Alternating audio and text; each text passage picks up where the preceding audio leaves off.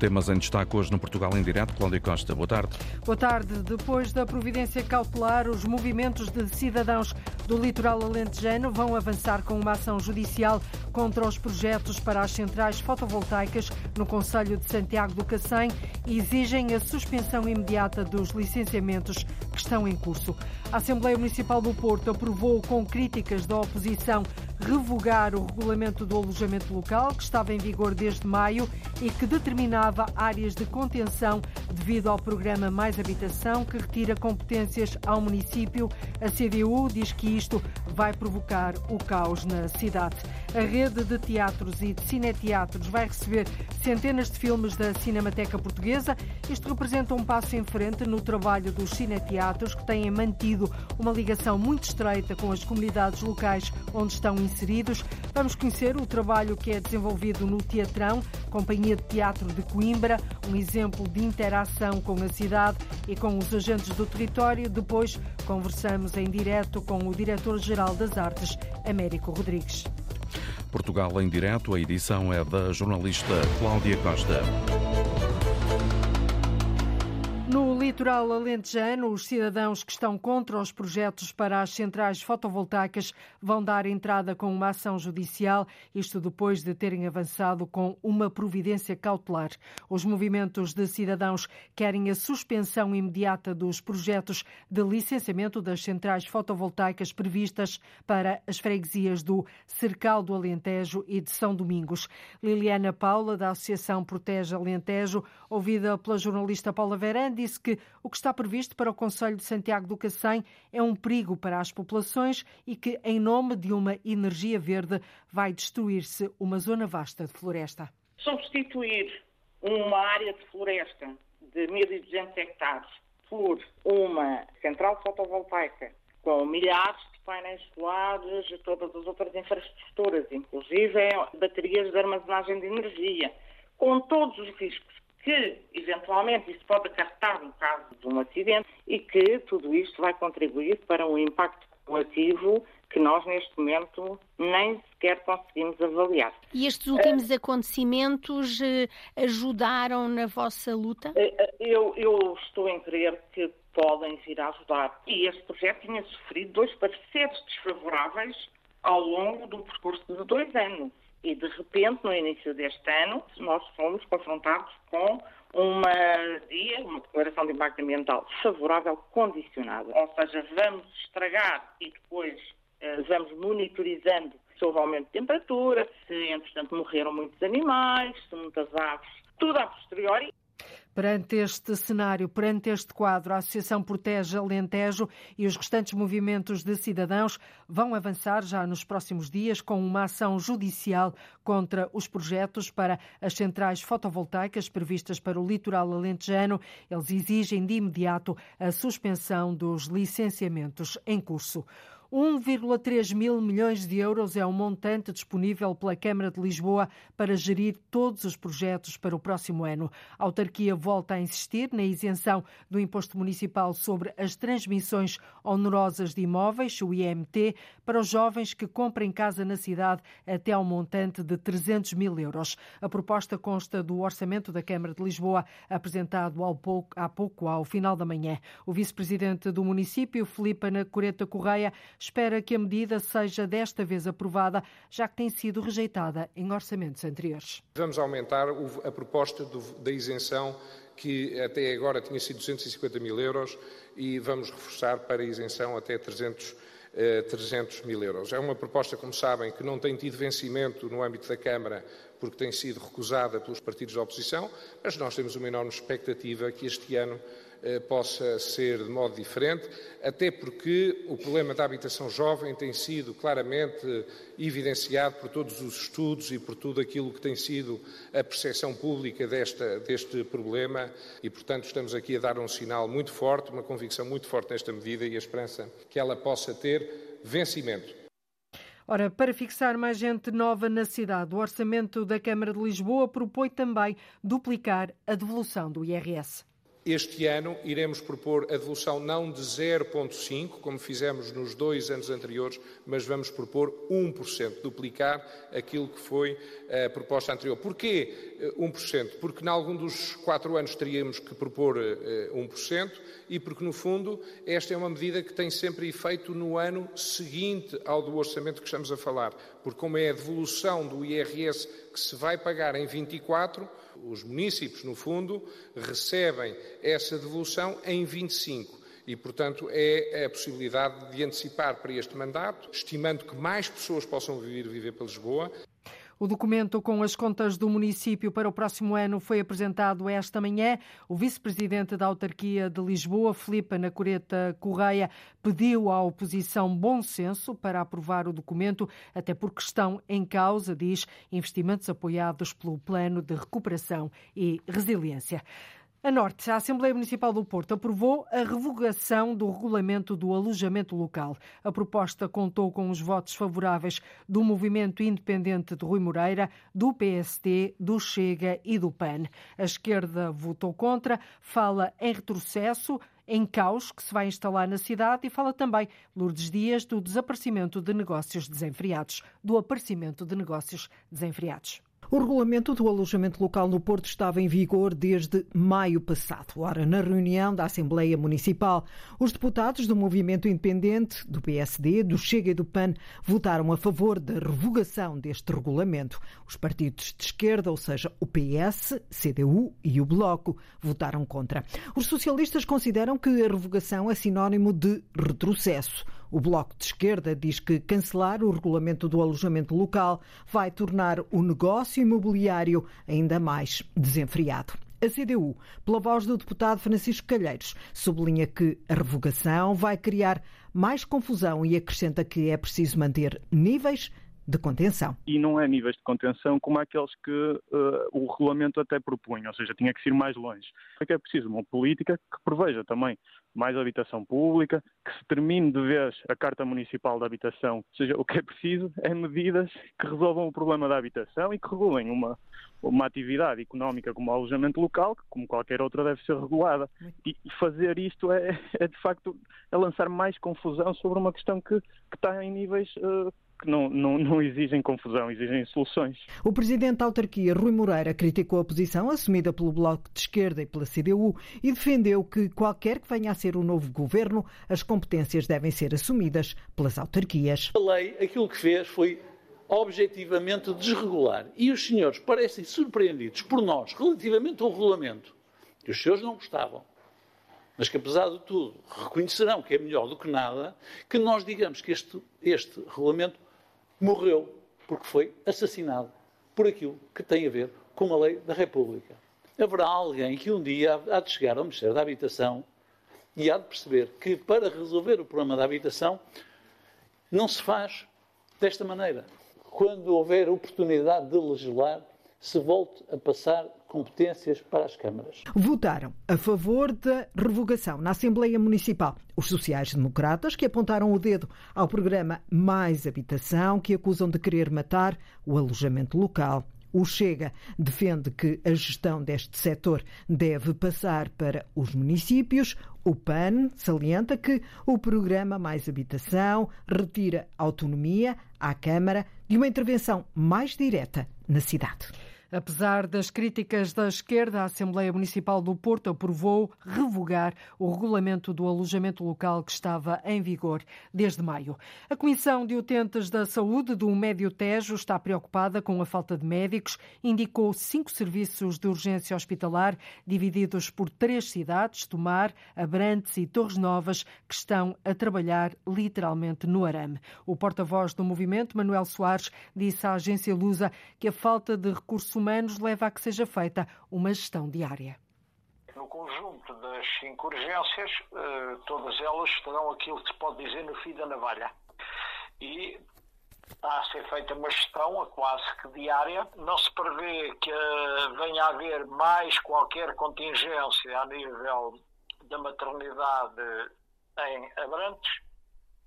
E apesar de uh, a administração e os responsáveis continuarem a fazer esforços no sentido de poder uh, abrir todos os dias a urgência pediátrica, uh, a informação que temos é de que há um plano que implica o encerramento aos fins de semana da urgência pediátrica.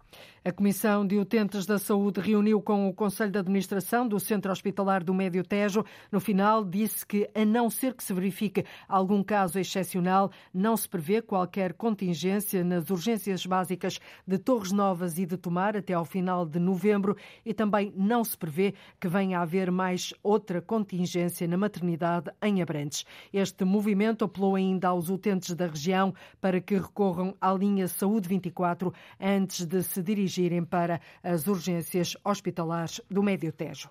A diretora da Torre de Belém e do Mosteiro dos Jerónimos defende que avancem já diretrizes para reduzir o impacto das alterações climáticas que colocam em risco estes dois monumentos classificados como Património Mundial. Ontem foi apresentado um estudo que, no caso do Mosteiro dos Jerónimos, sugere medidas para proteger os milhares de turistas que no verão visitam o mosteiro e aguardam horas em filas sob um calor extremo. Já no que diz respeito à Torre de Belém, recomenda a reparação e conservação nos níveis mais baixos nos próximos 3 a 5 anos, isto de forma a fortalecer o monumento face ao aumento do nível do mar e da frequência das tempestades. Mas para isso, Dalila Rodrigues diz que é necessário que o governo disponibilize meios e se defina uma rede de colaborações institucionais. A jornalista Arlinda Brandão detalha aqui as medidas que estão previstas. O estudo recomenda medidas para salvar a Torre de Belém dos efeitos da ondulação cada vez mais violenta no Rio Tejo por causa das alterações climáticas. O estudo também recomenda a proteção dos visitantes que aguardam para entrar no Mosteiro dos Jerónimos e a diretora dos dois monumentos, Dalila Rodrigues, em declarações à Antena 1, pedem em algumas áreas uma intervenção já o tratamento das estruturas fundacionais da Torre de Belém, o tratamento de conservação, por um lado. Eh, por outro lado, a requalificação deste espaço fronteiro ao monumento, a plantação das, das árvores, a remoção do asfalto. Não vejo por que razão teríamos de aguardar pela oportunidade de, de concretizar estas ações. Quanto à Torre de Belém, o estudo da investigadora norte-americana Bárbara Judy recomenda a reparação e conservação das fundações da Torre de Belém é preciso reforçar juntas de argamassa. Foram tiradas fotos de problemas de conservação nesses alicerces no rio. Mas há também uma outra recomendação para que se estude a possibilidade de criar no Tejo uma estrutura que reduza o impacto da ondulação forte no monumento e que o está a desgastar.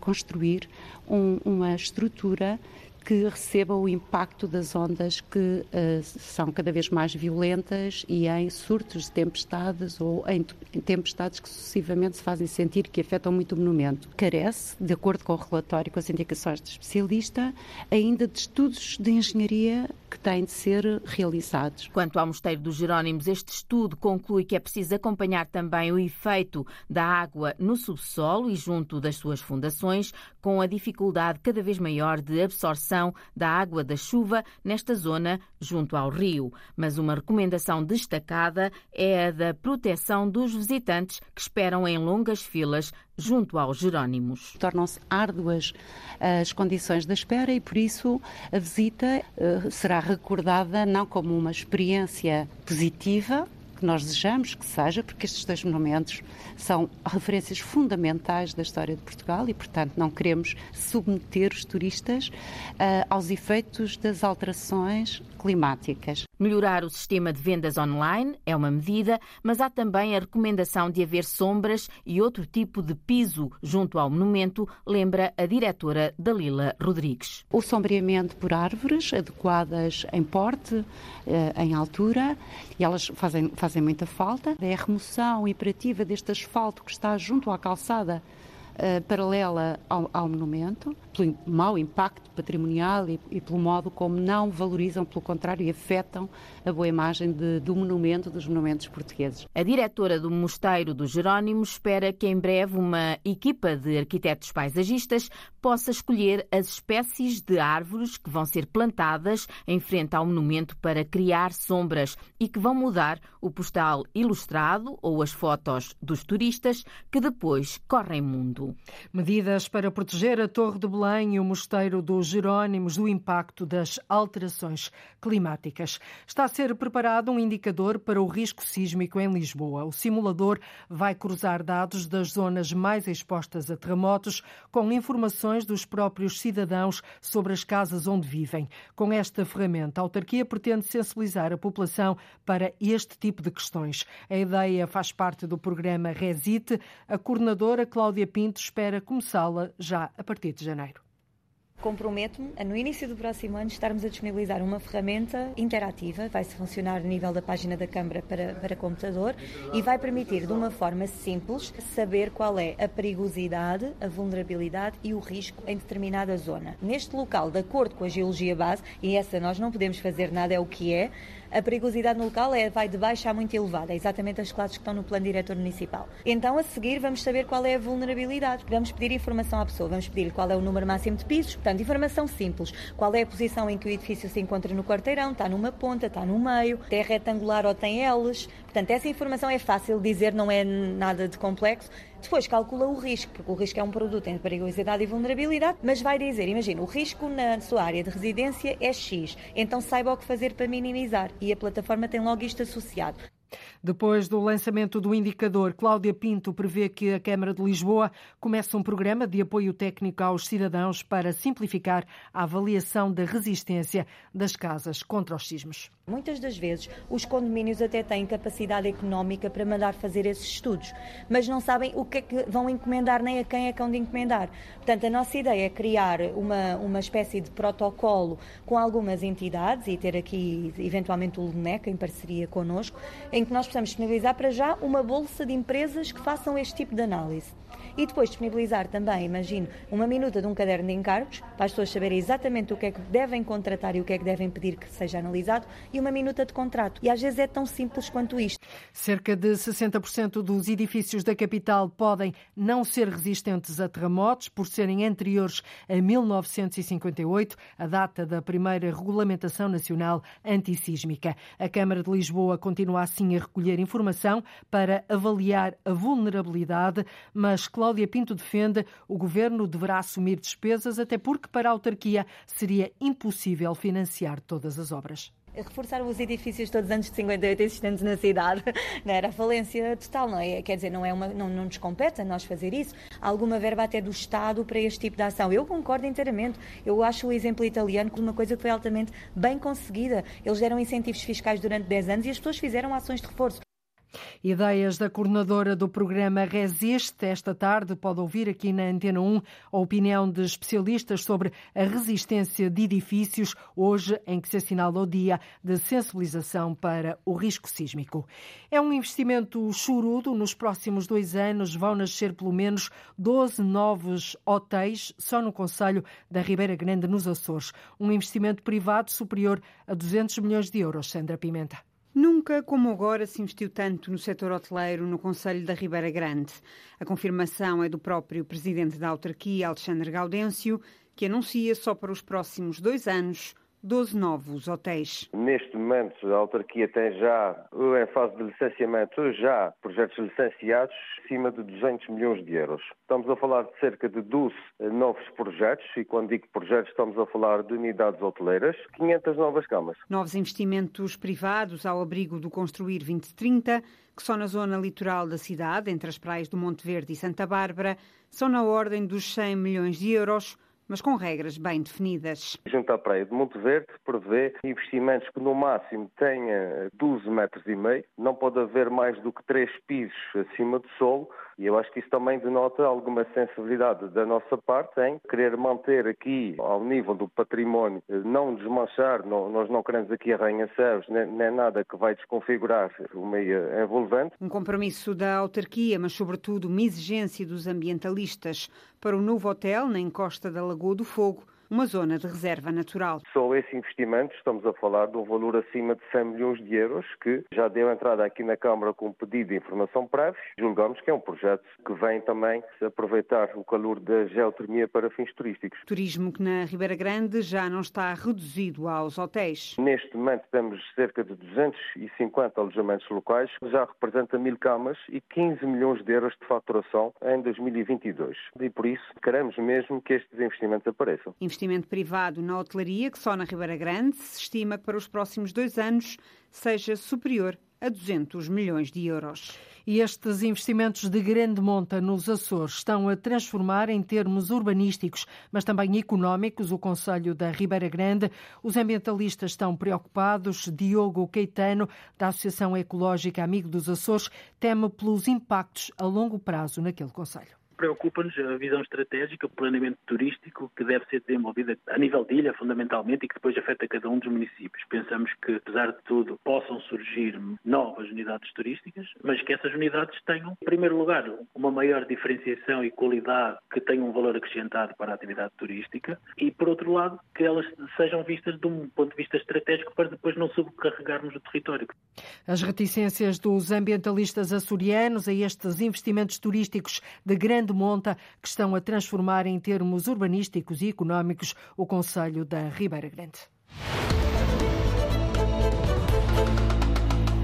A rede de teatros e cineteatros vai receber centenas de filmes da Cinemateca Portuguesa. Para além de permitir divulgar o património cinematográfico português, é um passo em frente no trabalho dos cineteatros que têm uma ligação estreita com as comunidades locais onde estão inseridos. É o caso do Teatrão, a Companhia de Teatro de Coimbra, fundada em 1994, tem desde essa altura uma grande interação com a cidade e com os agentes do território e tem por desígnio aproximar a arte teatral das comunidades e territórios. Promove uma oferta artística diversificada e geograficamente equilibrada na cidade e na região. O jornalista Joaquim Reis foi até lá perceber e conhecer o trabalho que é feito para e com as pessoas e as comunidades. Estamos na Oficina Municipal de Teatro de Coimbra, que é a casa da Companhia de Teatro Teatrão. Connosco, Isabel Craveiro, responsável pela direção artística do Teatrão. Muito boa tarde. Muito boa tarde, olá. Podia-se dizer que esta companhia se limita a fazer teatro, mas não. Há muita coisa a acontecer que liga esta companhia aos cidadãos de Coimbra. Sim, tem muito a ver com o desígnio daquilo que nós entendemos que deve ser um teatro municipal, com financiamento público. E também é um teatro de média escala, por isso tem uma capacidade de criar uma interferência com a vida das pessoas muito diferente, por exemplo, vamos falar de um teatro nacional. E em Coimbra, que também é uma cidade de uma dimensão pequena média, que nos permite trabalhar com estratégias de proximidade com os públicos. Nós desenvolvemos uma data de projetos de mediação que nos permitem aproximar das pessoas, dar a conhecer os nossos projetos. E as pessoas sentem que o ambiente que rodeia as nossas atividades é sempre muito informal, onde elas se sentem à vontade para participarem, seja como público, seja como participantes em atividades pedagógicas e de formação, seminários, conversas, lançamentos de livros, fóruns, outros instrumentos de participação que o Teatrão desenvolve, o Condomínio Val das Flores, os projetos na comunidade, não é? Os projetos de intervenção. O último foi na Arregaça, estamos a preparar um para a comunidade de Almalaguês. As atividades que fazemos com os idosos, com as IPSS, com as escolas que fazemos desde sempre. Há uma multiplicidade de sítios que eu acho que o projeto do Teatrão consegue tocar. Fazem também com cegos. Sim, nós temos um projeto com a Fundação Carlos Gulbenkian, com o programa Partes e com a Fundação La Caixa, que é um projeto de teatro com pessoas cegas e de baixa visão e que já é um grupo misto, que já evoluiu, que aliás vamos receber um prémio na Galiza, porque somos parceiros da ONCE em Espanha, com quem temos trabalhado e aprendido muito. Uma dezena de pessoas faz o dia a dia do teatrão e o que é curioso é que, por exemplo, têm classes de teatro com mais de uma centena de pessoas. Sim, as classes de teatro existem desde 2001. Todas as idades? Para todas as idades. Inicialmente não, mas hoje em dia temos muitas turmas de adultos e temos muitas turmas de adolescentes. Ao princípio, quando começámos, tínhamos muitas turmas de meninos pequeninos a partir dos 6 anos.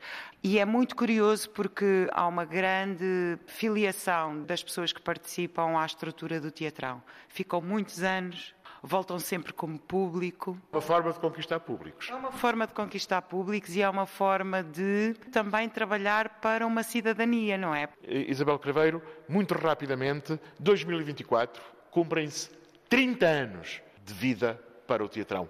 Há uma data de reposições de espetáculos mais antigos, há novas criações a serem feitas, muito ligadas do ponto de vista afetivo também com a história do teatrão. Há uma ideia, também por causa dos 50 anos da, da Revolução, de um olhar sobre o movimento neorrealista.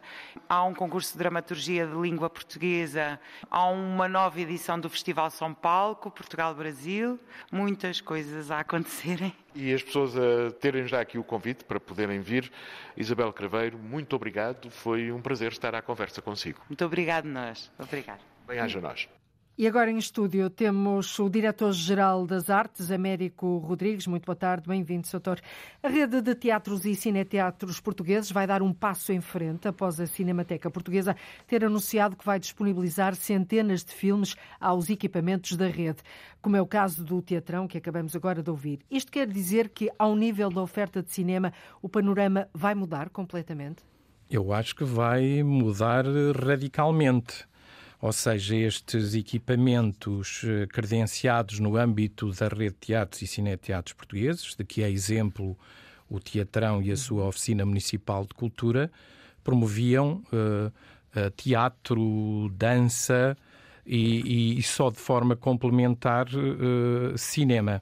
Ora, com esta disponibilização por parte da Cinemateca do Património Fílmico Português, abrem-se aqui possibilidades de divulgação nacional do cinema. Eu acho que é mesmo uma transformação muito grande, resulta de do facto da Cinemateca ter digitalizado muitos uhum. filmes e continuar a, a fazê-lo e ter esta vontade de uh, difundir o material que tem por toda a rede de teatros, mas não só, convém são, dizer... São já 94, creio eu, e confirmo, por favor, os, equipamentos, os equipamentos culturais que integram esta rede de teatros e cineteatros Sim, portugueses. são 90, 94. 94 equipamentos credenciados, 38 eh, deles têm um forte apoio à programação, portanto, apoiamos as suas atividades também uh, uh, do ponto de vista financeiro, mas está a decorrer neste momento outro concurso para um novo ciclo de apoio e é normal que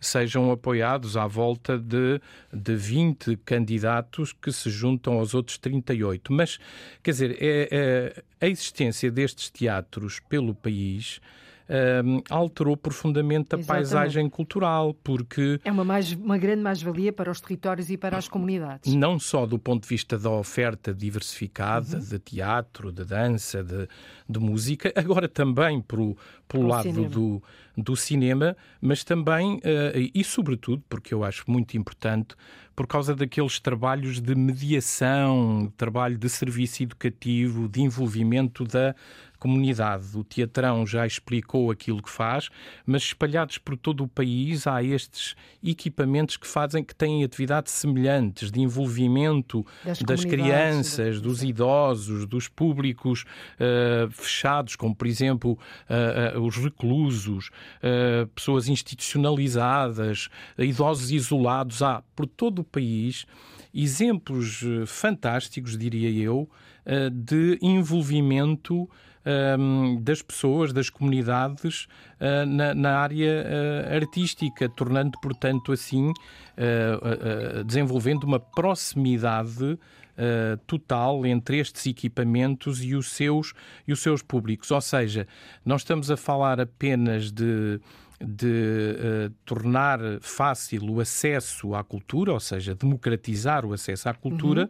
mas estamos também. Combater a... assimetrias eh, regionais, no fundo, também. Uh, sim, também combater as assimetrias regionais, visto que nós apoiamos teatros por todo o país e lançamos programas complementares como este da arte e coesão territorial, mas dizia eu que estamos a fazer um esforço é em tornar os espectadores criadores também criadores, ou seja, envolvidos no ato da criação e, e portanto, não apenas espectadores que recebem espetáculos uh, por muita qualidade que tenham. Acho que há, há este esforço a fazer de envolvimento. Dar aqui também algum palco ao espectador, ou seja, algum protagonismo. Todos, todos os palcos, todos os palcos, os espectadores. Envolvê-los não de uma forma passiva, mas de uma forma mais ativa na comunidade Sim, como criadores, através de vários uhum. projetos de envolvimento, de espetáculos comunitários, uh, espetáculos de grande, grande participação, uh, de espetáculos que se reinventam, espaços inclusivamente fora dos,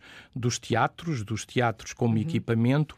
Ou seja, há aqui uma uma diversidade de propostas de melhorar ainda mais uh, uh, o, o, que, o que fazem estes teatros municipais por todo, por, todo, todo, o território. O, por todo o território. Sim. E o cinema vem dar este uh, contributo. E agora um contributo ainda maior. No relatório do Orçamento de Estado para 2024 é referido que a Cinemateca Portuguesa vai promover assim então a circulação de cópias digitais de filmes portugueses ao longo de 12 meses em 12 localidades de todas as regiões do território português, em parceria com outras entidades locais com capacidade de projeção de filmes em alta definição tudo isto é um serviço público.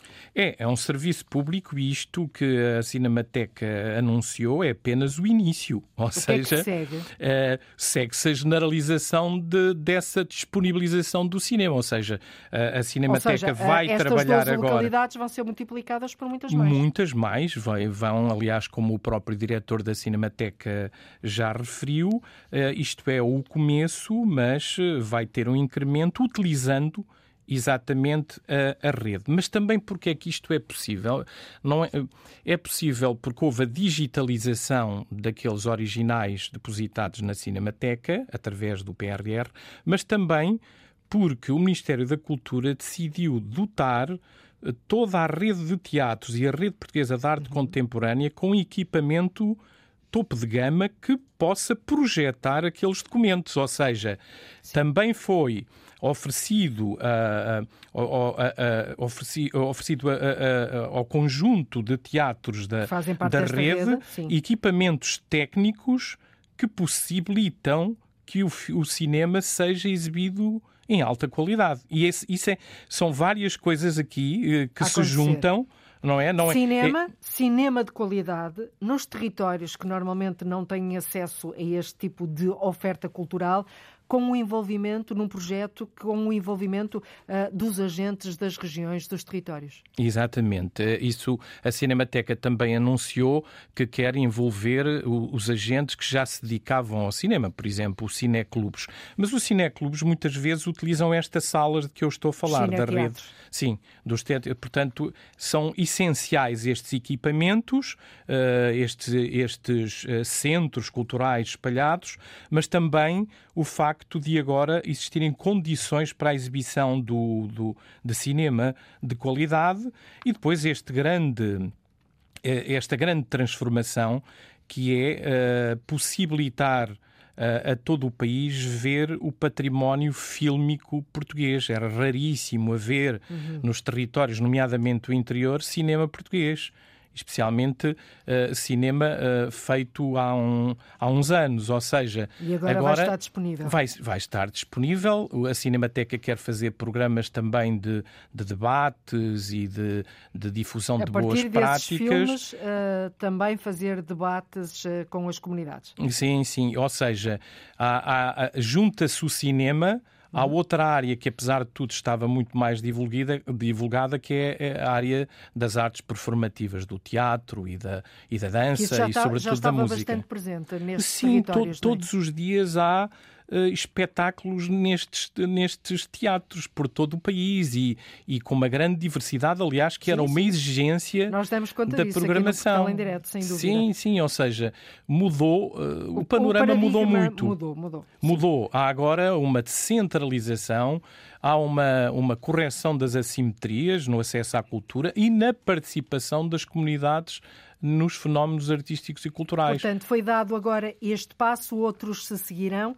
Uh, como o Dr. Américo Rodrigues disse, o que é que fica a faltar mesmo para finalizarmos? Não, olha, continua a faltar uh, aperfeiçoar, mas isso é um trabalho sem fim, aperfeiçoar a rede, ou seja, a colaboração entre os teatros é qualquer coisa que tem que se desenvolver é os teatros uns com os outros, no domínio das, das chamadas coproduções, ou seja, unirem-se mais para fazerem projetos em conjunto. Falta também algo que é fazer circular mais projetos teatrais e dança e de música que às vezes só se apresentam duas ou três vezes em Lisboa. E é ou preciso seja, replicar isso. É, sim, é preciso que circulem por todo o país, mesmo e que não se apresentem apenas em Lisboa ou no Muito Porto bem. durante dois dias. dias. Não. E depois As... desaparecem do mapa cultural. Desaparecem, mas ninguém ganha com isso. Acho que todos claro. Eh, eh, temos a ganhar se esses projetos circulassem por todo o país e estes equipamentos estão disponíveis para receber esses projetos. Muito bem. Fica aqui este repto a finalizar. Doutor Américo Rodrigues, Diretor-Geral das Artes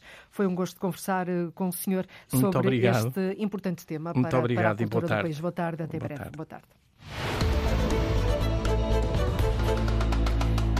Há já 23 empresas candidatas a instalarem-se na nova zona empresarial de Castro Verde, no Baixo Alentejo. Negócios ligados a setores como a logística, serralharia industrial, mas também transportes e distribuição alimentar. A autarquia não tem dúvidas que este interesse pelo Conselho vai dinamizar a economia e gerar empregos na região. Paulo Vera. O interesse superou todas as expectativas do autarca de Castro Verde, António Rosa de Brito. Nós tínhamos uma boa expectativa porque, uh, ao longo do tempo, uh, houve sempre manifestações de interesse muito relevantes. Seja como for, não posso esconder que ter uma tão relevante apresentação de 23 concorrentes é de facto algo que nos agrada muito e a manifestação de interesse aponta uh, para 35 a 38 lotes, objetivamente, a zona empresarial de Castro Verde vai ficar completamente eh, preenchida, ou pelo menos preenchida a cerca de 95%. A procura por parte dos empresários de se instalarem na nova zona empresarial de Castro Verde vai trazer à região uma maior dinamização económica, mas também a criação de novos postos de trabalho. A chegada de novas empresas vai fomentar uma estabilização das próprias empresas no plano económico e, obviamente, vai eh, permitir a criação de eh, novos, de mais postos de trabalho, que é algo uh, fundamental. E, e, que tipo de empresas é que se candidataram?